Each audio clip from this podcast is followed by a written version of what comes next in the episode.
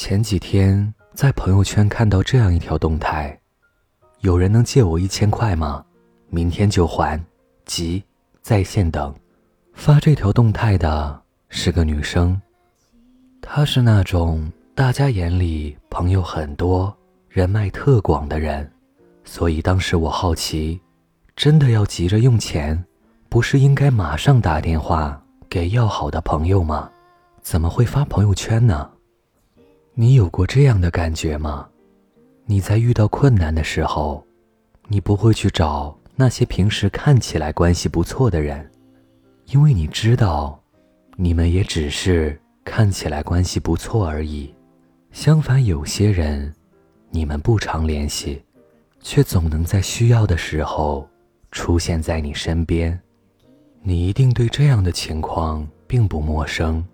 曾经在学校里吃饭、上课都形影不离的人，毕了业就几乎不联系；曾经在单位里热情友好、经常找你聊天的人，升了职就很少再正眼看你；还有的人平日里说的特别仗义，但你一提帮忙的时候就借口推脱。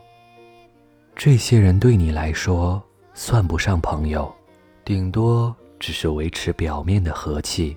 你们并没有完全的把彼此放在心上，他也并不能在你伸手的时候不问缘由的慷慨解囊，也未必能在你失意的时候依然陪在你的身旁。我曾听过一个人说，这几年我特别努力的去经营。我的人脉圈，我花了很多的时间、精力，甚至是金钱。我总想着和所有人处好关系，所以我吃亏，我隐忍。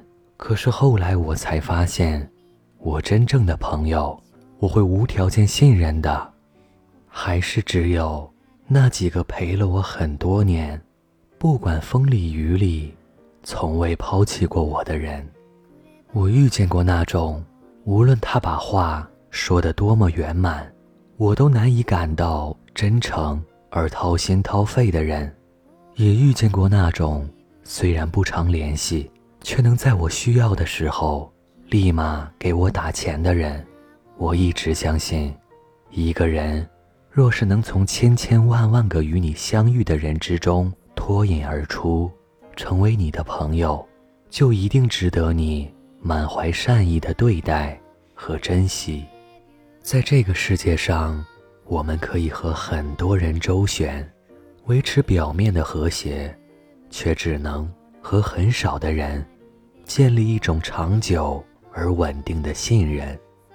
希望你的身边少一些只是看起来关系不错的人，希望你有几个能同甘共苦的朋友，希望。你也能用加倍的真诚和善意，去对待那些值得珍惜的人。这里是盛宴，谢谢你们一直都在，晚安。